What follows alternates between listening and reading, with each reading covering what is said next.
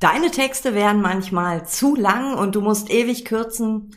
Dann bleib jetzt dran. Ich habe drei Tipps für dich, damit deine Texte von vornherein knackig und auf den Punkt sind. Stark mit Worten. Der Podcast, mit dem dir nie wieder die richtigen Worte für deine Texte, deine Präsentationen, dein ganzes Marketing fehlen. Denn starke Worte brauchst du immer. Ein Satz, der mich äh, schon eine ganze Zeit lang jetzt begleitet, ist der Satz, wenn Menschen lesen wollen, dann kaufen sie sich ein Buch. Wenn Menschen im Internet etwas lesen möchten, dann wollen sie sich eher nur informieren. Das heißt, deine Texte sollten auch kurz und knackig sein, denn ja, wir wissen alle, die Aufmerksamkeitsspanne ist auch sehr gering und da gibt's viele Blinky-Blinkies, die natürlich auch dafür sorgen, dass wir manchmal nicht so aufmerksam sind. Das heißt, wir brauchen kurze, knackige Texte. So. Und jetzt weiß ich auch, dass viele, und das sagen mir auch viele meiner Kunden, immer ewig lange Texte schreiben. Und hey, ich heb mal die Hand. Ich bin auch so eine. ähm, willkommen bei dieser Podcast-Folge, in der es mal darum geht, wie du von vornherein gar nicht erst so lange Texte schreibst. Und ich pack jetzt mal so drei Tipps für dich aus, aus meiner Trickkiste. Also die helfen mir, die helfen aber auch meinen KundInnen, damit sie ne, von vornherein nicht ewig ausschweifend und so weiter werden. Also drei Tipps für kurze, knackige Texte von Anfang an, ohne, und das ist nämlich das Doofe daran, wenn du lange Texte schreibst, dass du hinterher noch rumkürzen musst und so weiter, das ist halt blöd. Deswegen ist das eine schöne Sache, wenn du ähm, direkt kurz und knackig bist. Legen wir mal los. Legen wir mal los mit Punkt Nummer eins oder Tipp Nummer eins von vornherein auf den Punkt kommen. Nimm dir nur ein Mini-Thema. So. Nimm dir nur ein Mini-Thema. Ich habe vorhin schon gesagt, äh, ne, die Menschen wollen jetzt nicht irgendwie ein Buch lesen. Ne? Also es erwartet keiner irgendwie so ein 300 Seiten Pamphlet, sage ich jetzt mal, sondern ähm, nimm dir ein kleines, kleines Mini-Thema. Ähm, von vornherein. Also äh, ich kenne auch die Herausforderung. Ja, wir wollen ja so umfassend informieren und wir möchten es Menschen wirklich auch was mitnehmen. Und äh, wenn wir jetzt so zum Beispiel aus dem Bereich Kommunikation, wenn du dir da ähm, ne, dann möchtest du es sehr umfassend machen und gibt so viele Zeitproblemchen oder Herausforderungen, Tipps und so weiter. Ja, aber dann wird dein Text halt sehr ausufernd. Und deswegen, wenn du von vornherein dein Thema so klein machst, dass es mini, mini, mini, mini ist, dann ähm, schreibst du auch nur zu diesem mini, mini, mini, mini Thema. Sei da auch sehr streng mit dir. Ne? Und wenn du dieses Mini-Thema gefunden hast, dann bitte auch nicht gleich losschreiben, sondern mach dir zu deinem Mini, Mini, Mini-Thema ein paar Stichworte. Manche nennen es auch Gliederung. Das heißt, du äh, machst dir von vornherein so ein kleines Raster, was zu diesem Mini-Thema da jetzt alles gehört. So. Tipp Nummer zwei. Such dir zu diesem Mini-Thema, damit es auch nicht ausufert, ähm, einen Punkt, einen, eine sogenannte Kernaussage. Also was ist dein Punkt? Was möchtest du für dieses kleine Thema den Menschen mitgeben, die deine Texte lesen.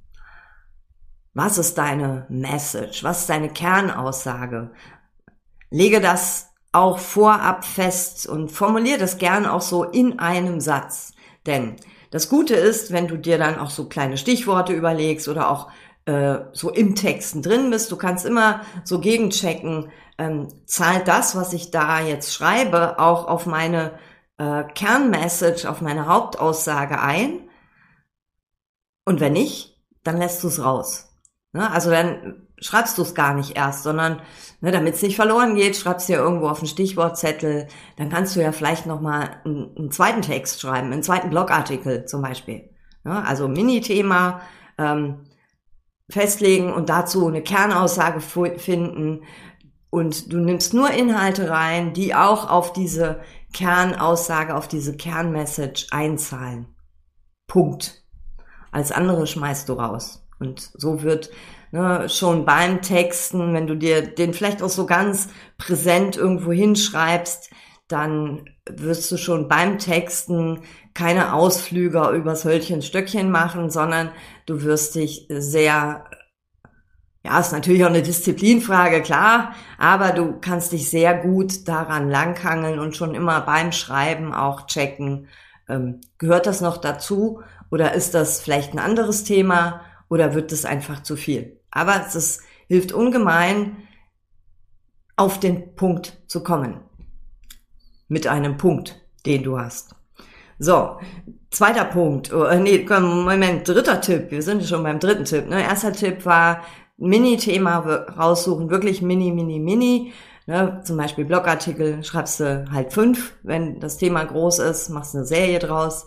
Aber so, umso kleiner dein Thema äh, von der Komplexität, umso besser. Zweiter Tipp ist, schreib dir eine Kernmessage auf, eine Hauptaussage. Und der dritte Tipp, das ist mein Lieblingstipp. Und das ist auch so, der hilft mir am meisten. Ich setze mir vorher immer einen Rahmen. Manchmal sage ich mir, das kommt auf den Text drauf an, ne, bei so einem Blogartikel sind es bei mir, ist der Rahmen zwei DIN A4 Seiten. So, ne, also in so einem Word-Dokument, zwei DIN A4 Seiten. Das äh, kommt ungefähr so hin, das sind so 3000 Zeichen. Gut, das wären auch mal drei Seiten. Aber indem ich mir vorne, vornherein schon immer sage, Bianca, du schreibst nur zwei Seiten. Punkt.